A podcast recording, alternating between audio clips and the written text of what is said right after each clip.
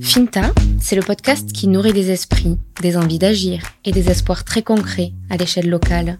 Finta part de l'Aveyron pour explorer ses voies, autopsier ses racines, décortiquer ses enjeux, avec celles et ceux qui s'y engagent, aujourd'hui pour demain, ici et maintenant. Je suis Lola Cross, je suis journaliste et je vous emmène cheminer avec moi dès maintenant. Son charisme, sa voix, sa sagesse. Il est, solidement ancré sur son plateau de l'Aubrac, la voix d'un territoire fier de sa mue, à qui l'on prédisait pourtant, un temps, le dépérissement. Ses traditions, incompatibles avec la mondialisation et l'ouverture du marché. Ses sols, trop hostiles. Ses hommes, passéistes. Et puis, sans crier gare, le sursaut d'une génération de jeunes éleveurs soucieux de faire front commun par amour de leur terre. André Valadier sera l'un d'eux, si ce n'est leur meilleur ambassadeur. Maire de la Terrisse pendant cinq mandats, puis vice-président de la région Midi-Pyrénées en charge de l'agriculture pendant quatre autres mandats, il sera le trait d'union par-delà les clivages politiques. Celui qui répète à l'envie qu'il faut risquer de déplaire pour être utile, attire la sympathie et s'affirme comme une personnalité fédératrice, pragmatique, qui a su mettre au profit de l'Aubrac tous les apprentissages de sa vie jusqu'à la création de la coopérative Jeune Montagne, sur laquelle on revient longuement. De ce parcours qu'il a souvent raconté, j'ai tenté de le faire bifurquer. Et de nos deux heures et demie de conversation, toutes les archives d'une vie étalées sur la table, chez lui, au cœur du plateau de l'Aubrac, je vous livre un morceau aujourd'hui. Bonne écoute.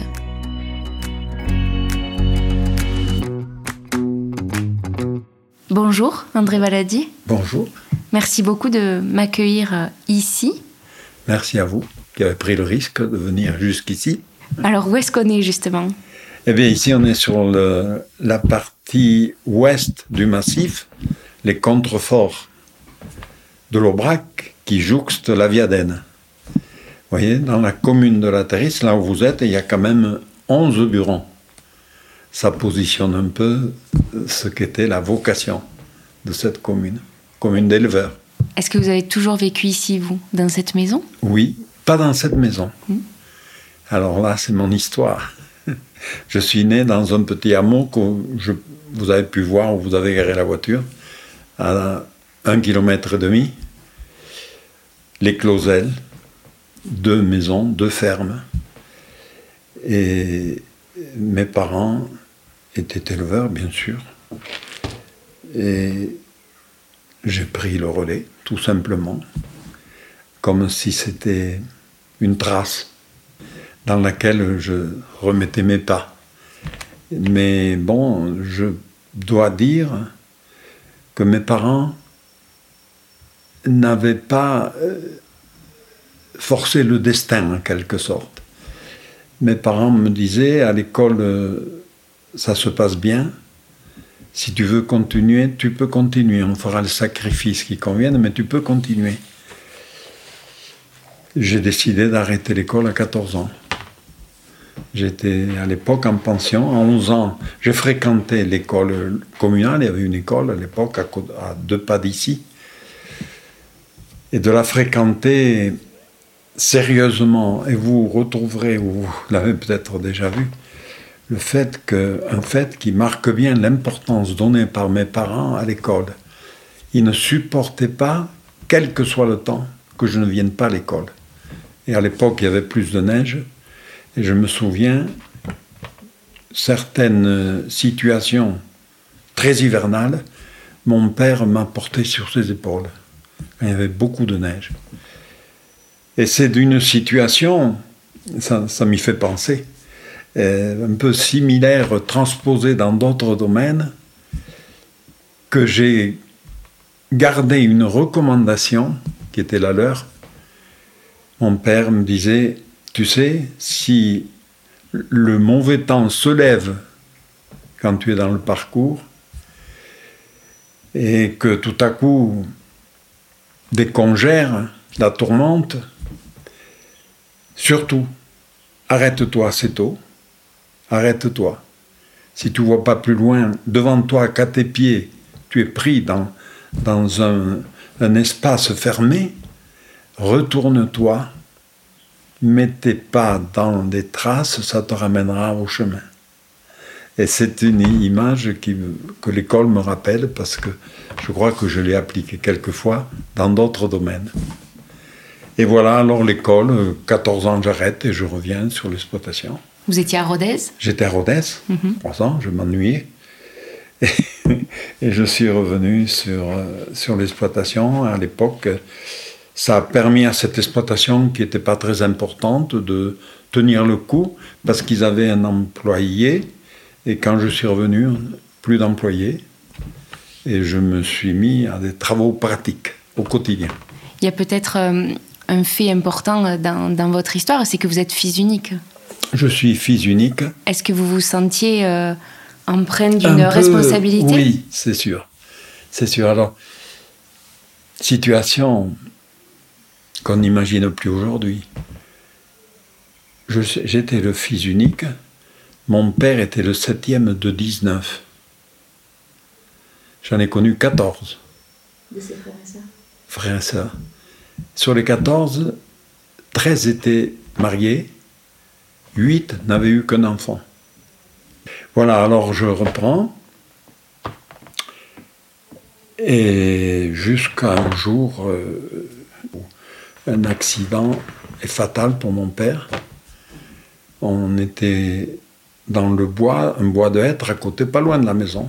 Et chaque année, mois de juin, on faisait le bois qui permettait de passer l'hiver qui suivait. En abattant un arbre, coup du sort, l'arbre qu'on abattait a abattu mon père. Et alors là, je me suis senti encore plus chargé de mission. Vous avez 18 ans J'avais 18 ans, oui. Et, et bon, ça c'est. Ma mère a été très courageuse. Et j'ai repris, elle avait quand même des, des données, des connaissances de ce qu'était une exploitation agricole. Mais là aussi, il y a eu le service militaire. C'était la guerre d'Algérie. Je ne suis pas allé à Algérie, mais il m'a fallu pendant deux ans euh, abandonner l'exploitation. J'en ai tiré là aussi, j'essayais de dire, parce que j'avais quand même, j'ai dit que j'avais abandonné l'école, mais j'avais fait des cours par correspondance euh, qu'on appelait les cours du, plateau central, l'ancêtre de la RAGT, je pense, qui diffusait des, des, données en matière de technique de production agricole. Et ça avait éveillé mon attention sur des éléments que je n'aurais pas sans doute captés de moi-même. Et alors que deux ans, je disais, c'est quand même long. Quelle sera la productivité de ce temps Je vais m'efforcer de, de travailler, de, alors j'achetais des documents, des lectures, de, pour essayer de, de, renforcer quelques connaissances. Mais enfin, le, le, le service militaire s'est passé pas trop loin d'ici, à Toulouse. Mm -hmm. Et j'ai été maintenu. Je le cite parce que ça a eu une incidence sur mes décisions d'après. Maintenu, j'étais sous-officier à la police militaire et je percevais une solde.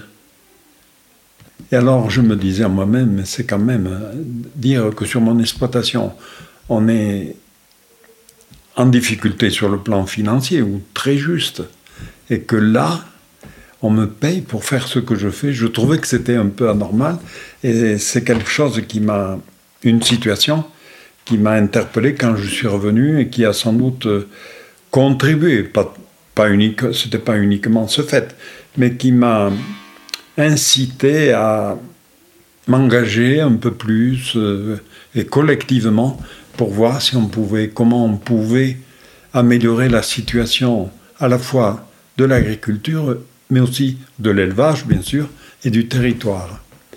Et ça, ça a été un moment clé de, de, de mes évolutions. De, on était d'autant plus qu'on était en pleine mutation. Mm -hmm. En mutation, en, au niveau agricole, même si l'Aubrac luttait pour retarder les évolutions, on était, on était, j'étais conscient que c'était inexorable. Moi, j'avais travaillé comme mes arrière-arrière-grands-parents.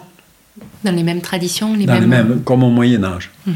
Et j'ai plaisir à raconter à mes petits-enfants, aujourd'hui, que je suis de la, un des, des derniers d'une génération qui fabriquait des tracteurs vivants sur huit pattes motrices. Donc les bœufs. Et on fabriquait le carburant. Hmm. Voilà, et alors c'est là que je me suis engagé de regarder l'avenir. Hmm. Donc à la fois de rendre le métier moins pénible au quotidien oui, et à la fois d'équilibrer financièrement vos exploitations. Oui, d'améliorer, hmm. d'améliorer avec toujours une préoccupation de la ressource locale. Parce que c'était au moment où, où s'éteignaient les deux grands piliers de la ressource de l'Aubrac, les fromages en buron. Il y avait 300 burons. Fromages qui, au départ, étaient, euh, disons, une pratique adaptée pour conserver une denrée fragile, le lait, le lait euh, liquide, à un jour et demi en lui, quand il est solide, les 10 litres ont donné un kilo, mais le kilo a un an et demi devant lui. Mhm.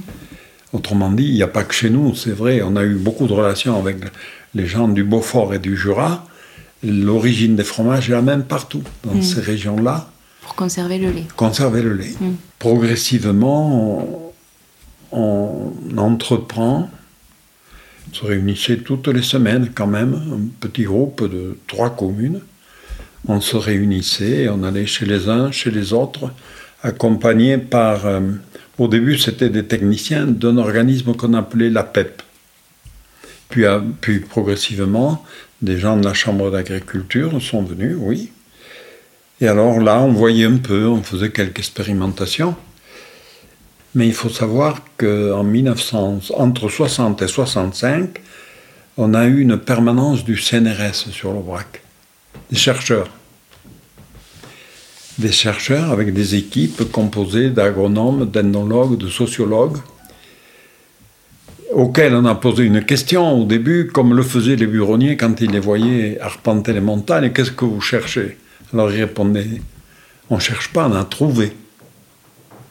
On a trouvé, vous êtes euh, les derniers à exercer un métier sur une page qui va tourner.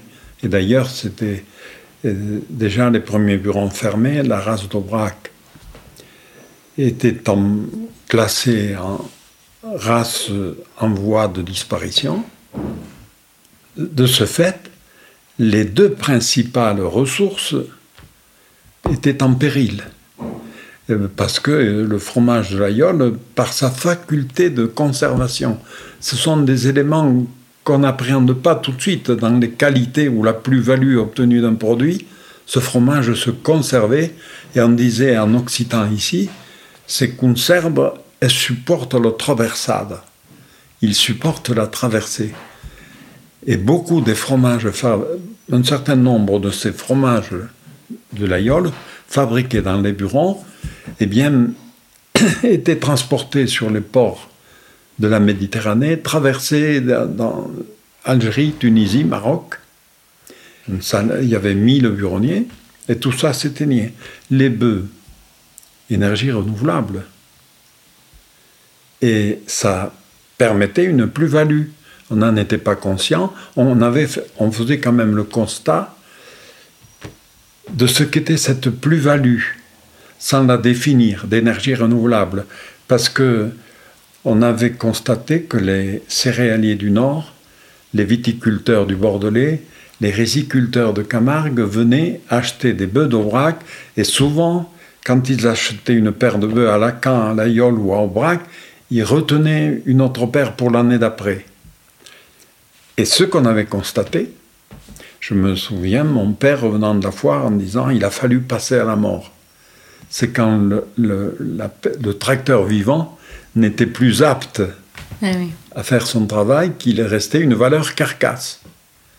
Et la valeur carcasse se situait à 25-30% de moins que la valeur énergie renouvelable. Et tout ça s'éteignait. Et c'est ce qui avait entraîné les générations de nos parents, même nos parents, grands-parents, à nous dire sur le braque, surtout qu'il ne faut pas acheter de tracteur. Des, arguments, ils en avaient. Le lendemain de l'achat, il a perdu de la valeur.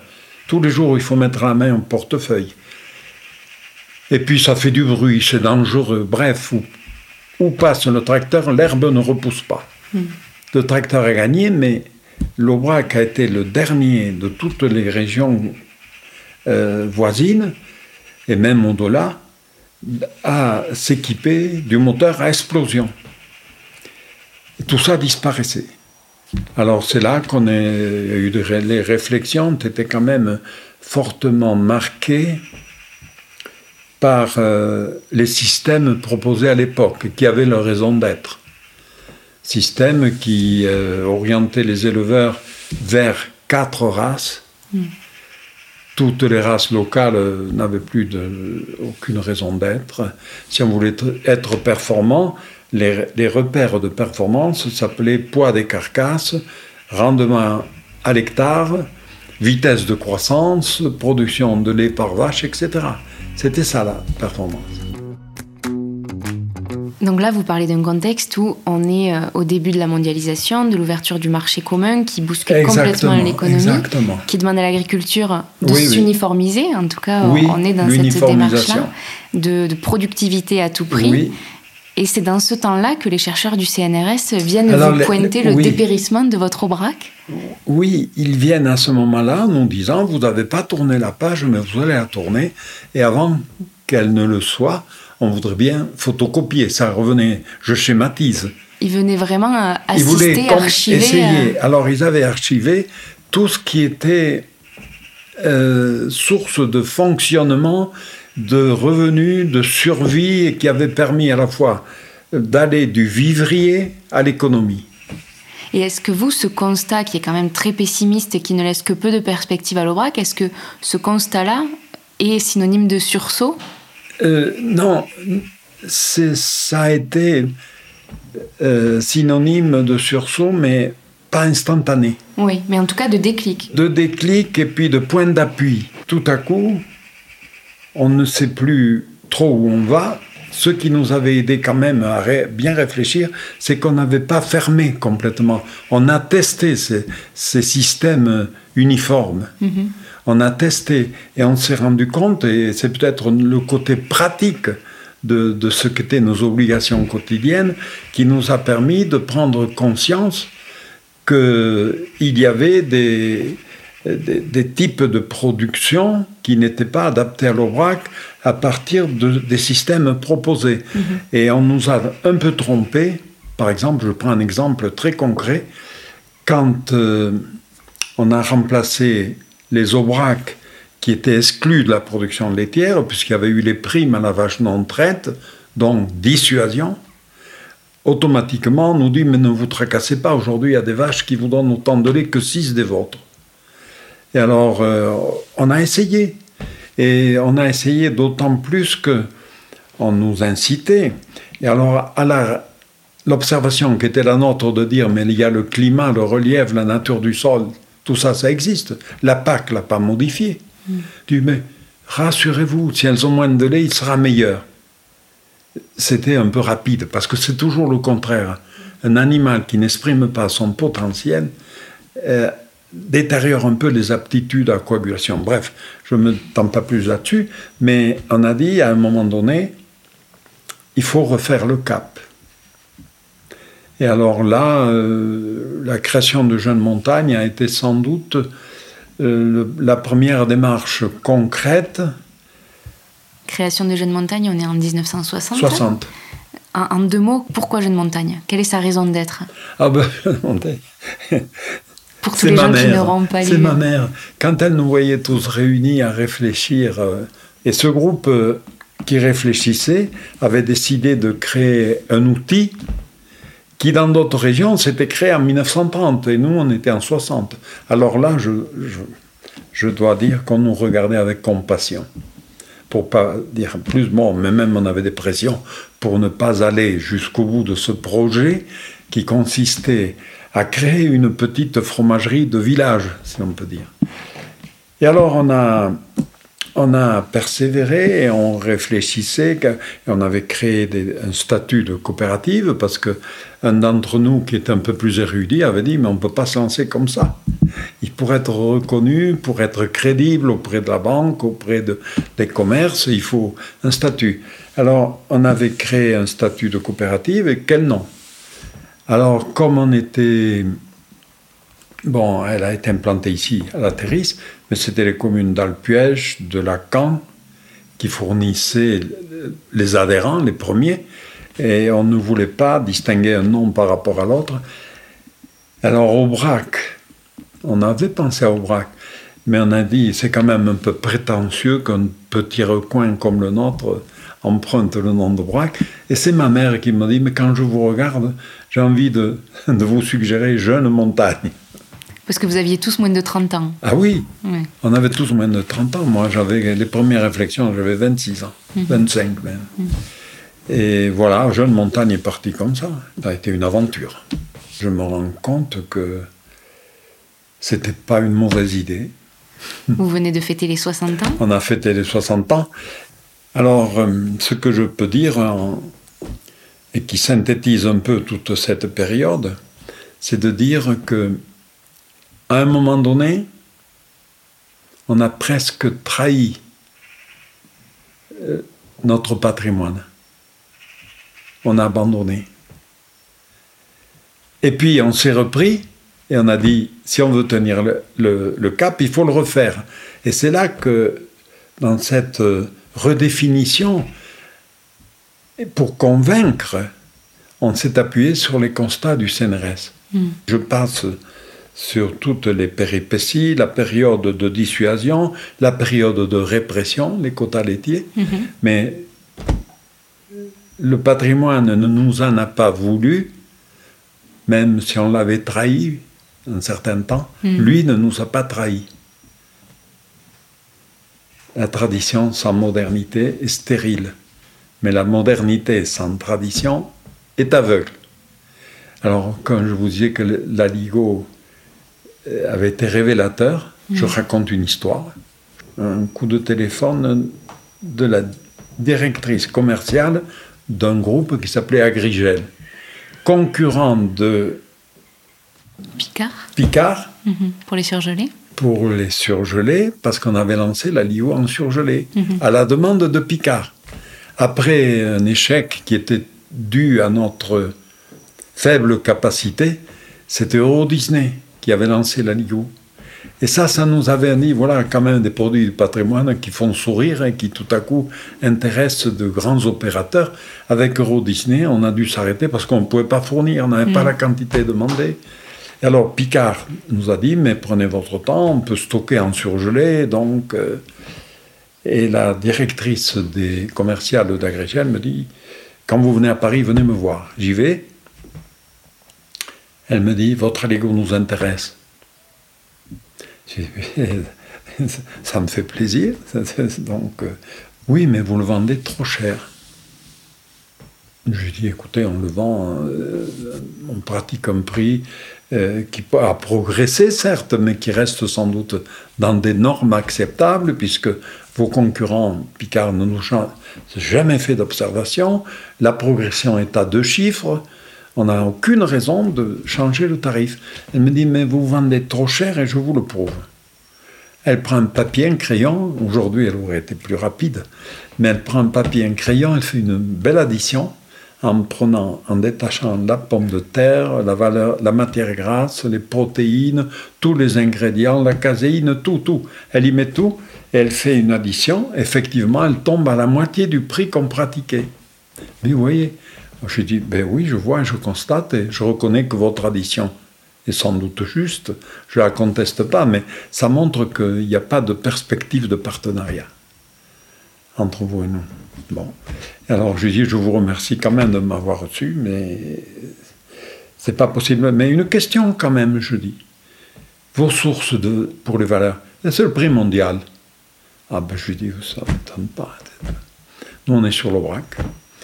Et en partant, je me rappellerai toujours cette porte qui tourne. Il y avait, moi, j'étais pas trop habitué, alors j'ai fait deux fois la rotation. Elle était debout devant son bureau, elle me faisait signe de revenir. Je reviens, je dis, j'ai oublié quelque chose, madame. Non, vous n'avez pas oublié, c'est moi qui ai oublié de vous demander quand même un certain temps. Je vais en parler à mes collaborateurs de votre alio. Et en partant, moi, un réflexe, hein, c'est sincère, hein, je ne sais pas comment ça m'est venu. Je lui ai dit, Madame, j'étais venu vous voir, fier comme un aligot, je repars triste comme une purée. elle a eu une réaction, je vous rappellerai. elle a rappelé, effectivement, elle nous a dit, on va faire votre aligot comme vous le faites. Et cette épopée de la Ligo, donc vraiment Jeune Montagne, à la fois dans ces négociations commerciales-là qui permettent euh, de vendre la Ligo en barquette, en surgelé, et donc euh, qui ouvrent des perspectives énormes. Euh, Jeune Montagne a eu un rôle évidemment structurant pour maintenir la tradition de sauvegarde. Et il y a peut-être une petite anecdote sur laquelle je voudrais vous faire revenir, c'est celle du pape lors du, du Concile ah Vatican II. Oui, oui. Écoutez, je crois que sur l'Aubrac, pendant les premières années de fonctionnement de la coopérative, tous les jeudis, sans que les gens, les faisaient une demande, tous les jeudis, tu me mettras un peu de tome pour la Ligo du vendredi. Parce que l'Aubrac, loin des bords de mer, les gens respectaient les règles du Vatican. Il y en a qui disaient même bravo, demain, c'est vendredi, on aura un aligot. Hmm, c'était jour maigre. C'était le maigre. Hmm. Mais on était en conformité avec les règles du Vatican et de l'Église, donc ça fonctionnait. Et donc il y a eu cette abolition. Du jour vendredi. Du vendredi. Hmm. Et alors pendant un temps, l'aligot a baissé un peu. Du coup, le pape n'avait pas liquidé l'aligot, mais il l'avait libéré. Parce qu'en réduisant les, jours maigres, et vous avez senti cette baisse de consommation de la Ligo, on pouvait s'attendre à ce que vraiment la Ligo sorte des habitudes culinaires. Ah oui, oui, oui, non, mais il est parti. Et c'est là qu'il s'est exprimé. Hein. Il l'avait déjà fait un peu quand même, euh, grâce au buron et grâce aux buronniers, qui avaient des conditions très précaires.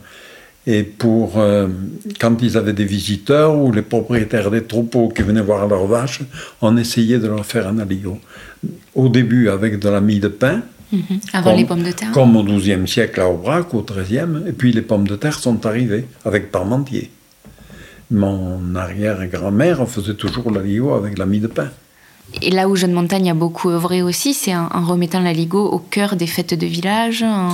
Ah oui, on a, on a voulu placer la Ligo en tant que plat de jour de fête. Il y a eu, puis il y a eu une espèce de solidarité locale. La restauration s'y est mise aussi. Hmm. Il faut le reconnaître. C'est pour ça que je dis quelquefois qu'il est bon de décloisonner les corporatismes. Les restaurateurs du secteur ont, on dit, mais maintenant on sait qu'on peut avoir de l'aligo tous les jours à la coopérative, ça tombe donc on met l'aligo. Et alors on a eu des demandes d'aligo qu'on a qualifié d'aligo géant. Il y a eu une demande très intense, d'abord sur l'Aubrac, puis qui s'est déployée. On voyait que dans leurs annonces d'événements, les organisateurs mettaient aligo géant de jeunes montagnes. Et ça permis à ce produit d'être connu, d'être apprécié sans doute.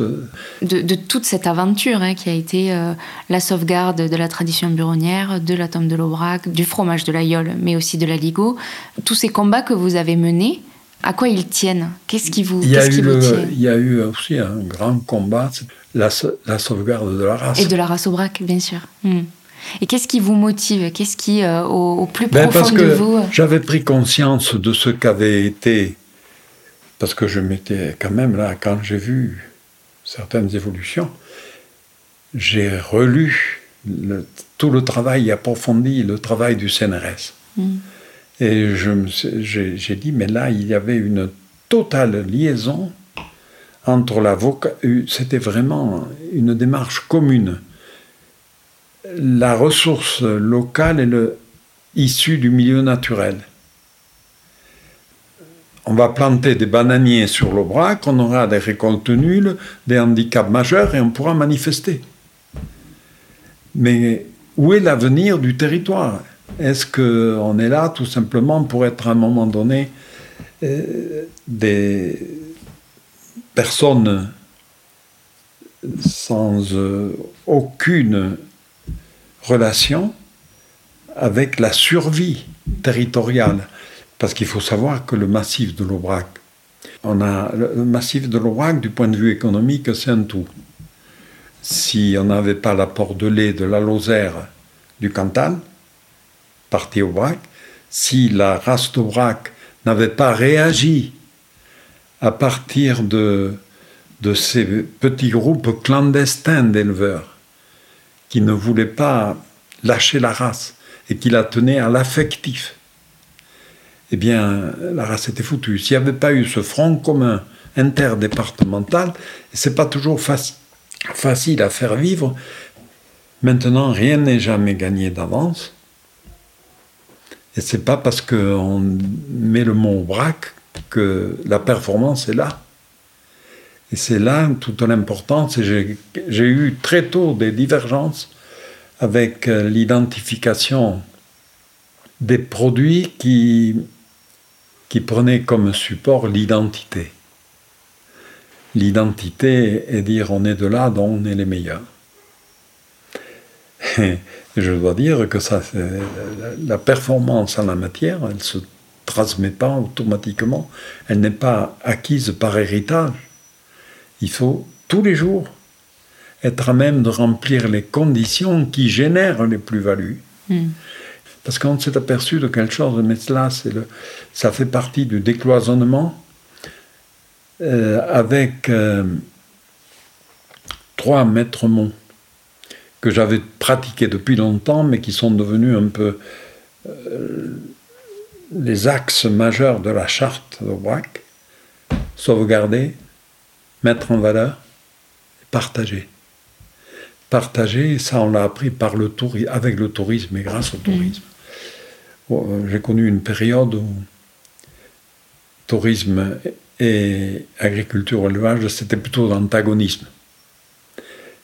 À tel point qu'à un moment donné, quand on voyait que la Ligo se développait, moi je voyais là un peu l'intérêt du tourisme. J'ai dit à mes collègues, écoutez, mettez-vous sur les ponts et arrêtez les touristes et on va faire des simulations en interne pour voir ce que ça donne. Et alors, c'était complètement abstrait, mais on a pu voir assez vite que si on bloquait le tourisme sur l'Aubrac, c'était les services, les restaurants, les hôtels, tout ça disparaissait. Alors les agriculteurs ont dit quand même, donc il faut le laisser venir parce que les, les activités qui nous sont nécessaires ont la possibilité ainsi de récolter pendant une période, ce qui leur permet d'attendre la période d'après. Hmm. Toutes ces observations, finalement, vous les tirez de vos différents engagements. Vous, vous venez de les aborder, l'engagement syndical auprès de la FDSEA dont vous avez été le président, de l'INAO et des, institutions nationales auxquelles vous avez participé, de votre mandat de maire de la Terris pendant ah cinq oui, j'ai oublié de dire quelque chose d'important. De tous vos engagements, donc euh, syndicaux, politiques. Est-ce que le, le premier et finalement le plus important, c'est celui d'être paysan? Est-ce que c'est celui-là votre première Moi, ce sont le, Ah oui, vous me posez une très très bonne question. Je pense que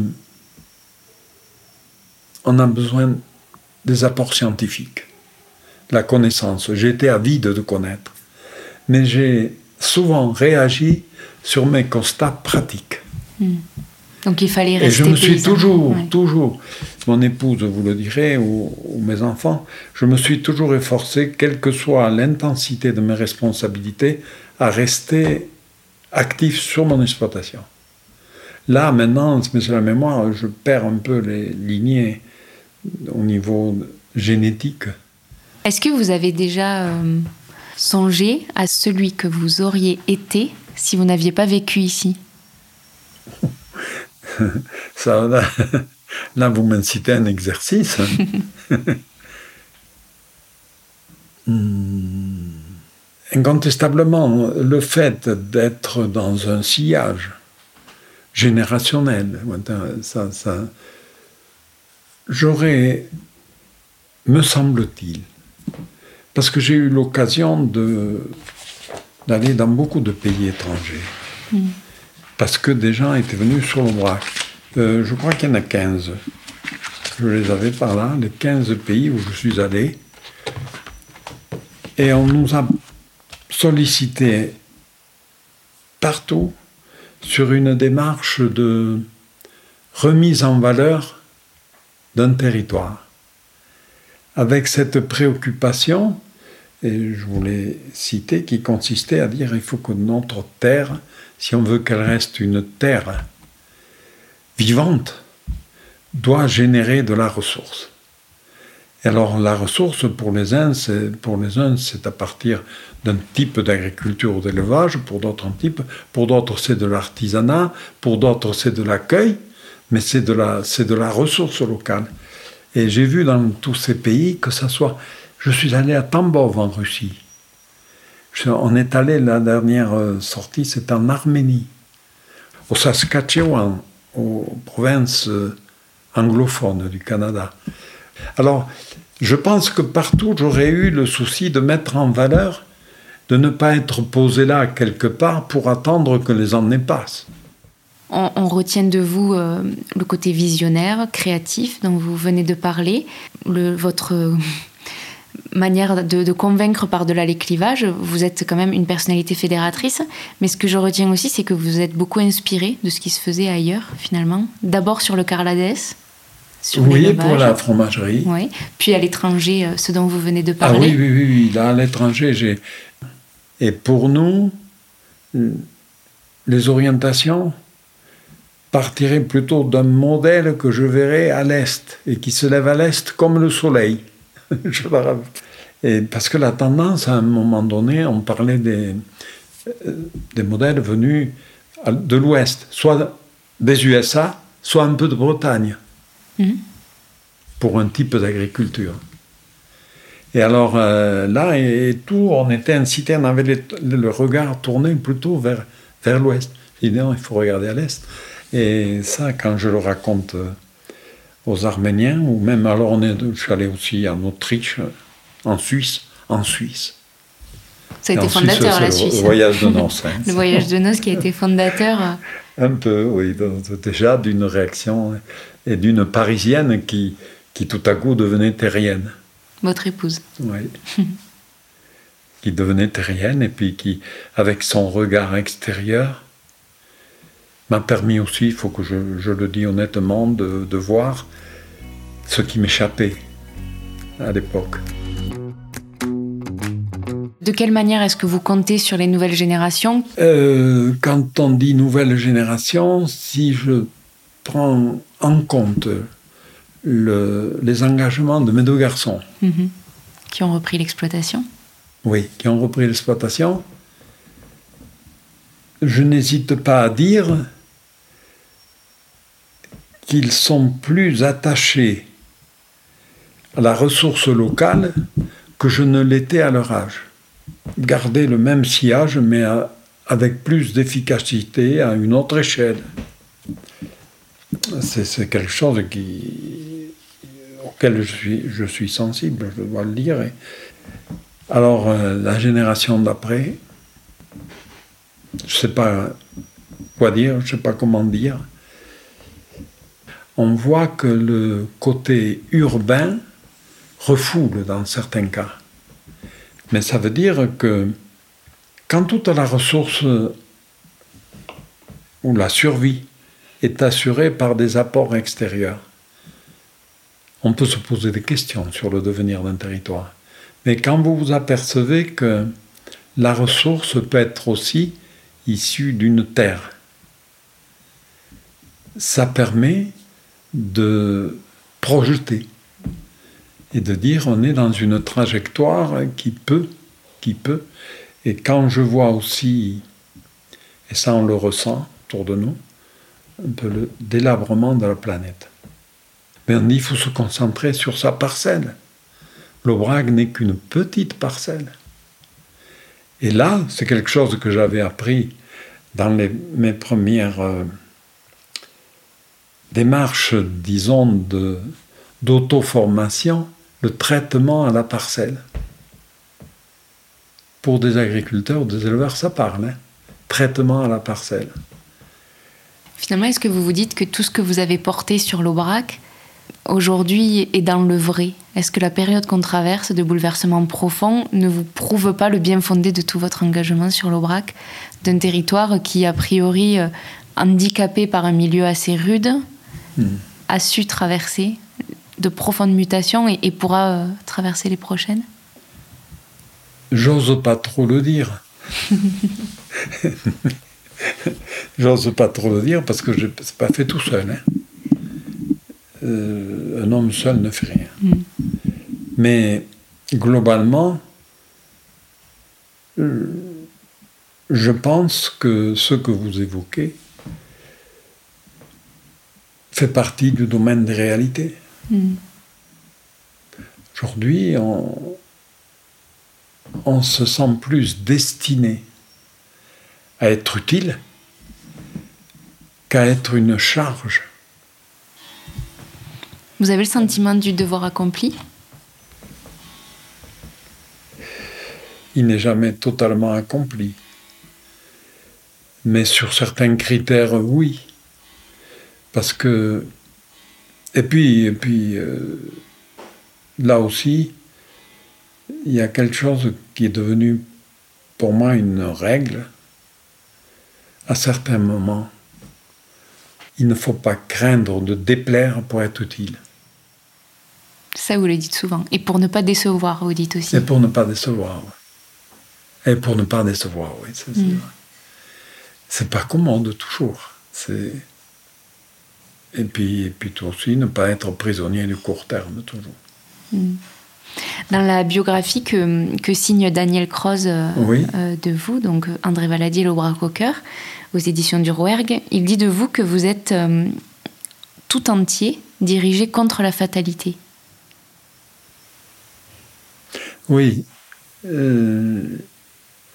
j'accorde quand même, c'est un peu vrai, dans la mesure où j'accorde de l'importance à l'anticipation. Il faut anticiper. Il faut anticiper. C'est mieux que visionnaire même. Hmm. Parce que des visions. Mais l'anticipe, parce que la vision, ce n'est qu'une vision. L'anticipation, ça implique que vous, que vous déclenchiez ou que vous obteniez des comportements en prévision qui ne soient pas décalés par rapport au temps qui viennent. Et puis le, délabrement auquel je faisais allusion. Le mot est peut-être un peu trop fort. Je suis prêt à le modérer s'il faut. Mais je, je, sens qu'au niveau institutionnel, au niveau de la, du fonctionnement de la, planète, si vous voulez, parce que c'est partout qu'il y a des points de, qui prêtent à, à, appréhension, inquiétude, à, incertitude. Puis la, le fait aussi de sauvegarder l'efficacité du collectif, mais qui ne veut pas dire euh, où chacun fait ce qui lui vont paraître. Ça veut dire quand même le respect d'une règle. Je dis, euh, il faut quand même que toute évolution collective puisse prendre appui sur une organisation le respect d'engagement ou de règles. Et je prenais toujours vis-à-vis de mes collègues, quelquefois, ceux qui étaient un peu réticents pour admettre, j'ai dit supprimez le code de la route, vous circulez pas. il faut ce socle commun. Il faut ce socle commun. Socle commun, moi je vois mon épouse. Bonjour, madame. Vous devez avoir soif depuis le Oui, on a soif. Et alors? Tu nous laisses tomber. Mais oui, je Eh bien, elle connaît beaucoup de choses déjà, mais elle m'a posé des questions qui m'ont permis de lui dire que la Parisienne était devenue terrienne, dans l'essence le plus noble du terme. Oui, mais ça, c'est, c'est, la rengaine que tu, tu répètes. Mais, mais je, je, je tiens à le dire parce que ça n'a pas été insignifiant. Alors je vous laisse. pour faire la suite avec donc la, fatalité, est-ce que, est que vous diriez que vous êtes optimiste? J'ai toujours été assez optimiste. À mon âge, je ne vais pas changer. De nature, je suis, euh, je suis optimiste parce que j'ai, j'ai confiance en l'homme. Et puis, quelquefois, certes, c'est des situations difficiles qui vous permettent de rebondir et de retrouver le, bon chemin. Partant du principe, et ça je l'ai vérifié, souvent vérifié, que toute difficulté vaincue est source de progrès. Mais il faut vaincre des heures de citation avec vous. J'en ai relevé beaucoup que je trouve très inspirantes. J'en citerai quelques-unes. Je voudrais peut-être finir, euh, André Valadier, sur une question que j'aime poser à toutes les personnes que je rencontre et qui clôt les entretiens en général. Cette question, c'est en quoi est-ce que vous croyez? Je crois. Je crois en l'homme. Femme, bien sûr. Ah, je crois aussi à la famille. Et ça m'attriste un peu de voir que les approches familiales euh, ne sont plus tout à fait appréhendées par rapport à celles que j'ai connues. Mais je crois beaucoup à la famille. C'est le premier socle, mais un socle qui peut être décisif. Vous avez quatre enfants, 14 petits-enfants? Oui. Mais dix filles. Parmi les Sur les 14, oui. quatre garçons. Mais bon, voilà, je crois en la famille. Et si on, si on pouvait redonner à la famille toute la place que je souhaite pour elle, je pense qu'il y a un certain nombre de difficultés autres qui seraient atténuées comment vous dire, euh, mais derrière tout ça, il y a quand même, il faut garder confiance aux hommes hein, et aux femmes. J'ai toutes les raisons de le dire. On n'a pas pu discuter longtemps avec, avec Geneviève, elle aurait pu, elle aussi, en rajouter. Merci beaucoup. Vous êtes arrivé au bout de ce premier épisode de la saison 3 de Finta. J'espère qu'il vous a plu autant qu'il m'a touché, ce grand monsieur. Si vous voulez aller plus loin, mieux connaître ses nombreux engagements, je vous conseille vivement la biographie écrite par Daniel Cross aux éditions du Rouergue, André Valadier, L'Aubrac au cœur. Finta est un podcast écrit, réalisé et produit par moi-même, Lola Cross. Il est mixé par Mathieu Viguier du studio Cute. Si vous appréciez Finta et que vous souhaitez soutenir ce travail indépendant, parlez-en autour de vous. C'est le meilleur soutien que vous puissiez apporter au podcast. Vous pouvez suivre toute son actualité sur www.fintapodcast.fr, sur les réseaux sociaux avec finta.lepodcast et aussi vous abonner à la newsletter pour recevoir les nouveaux épisodes directement dans votre boîte mail. À très bientôt.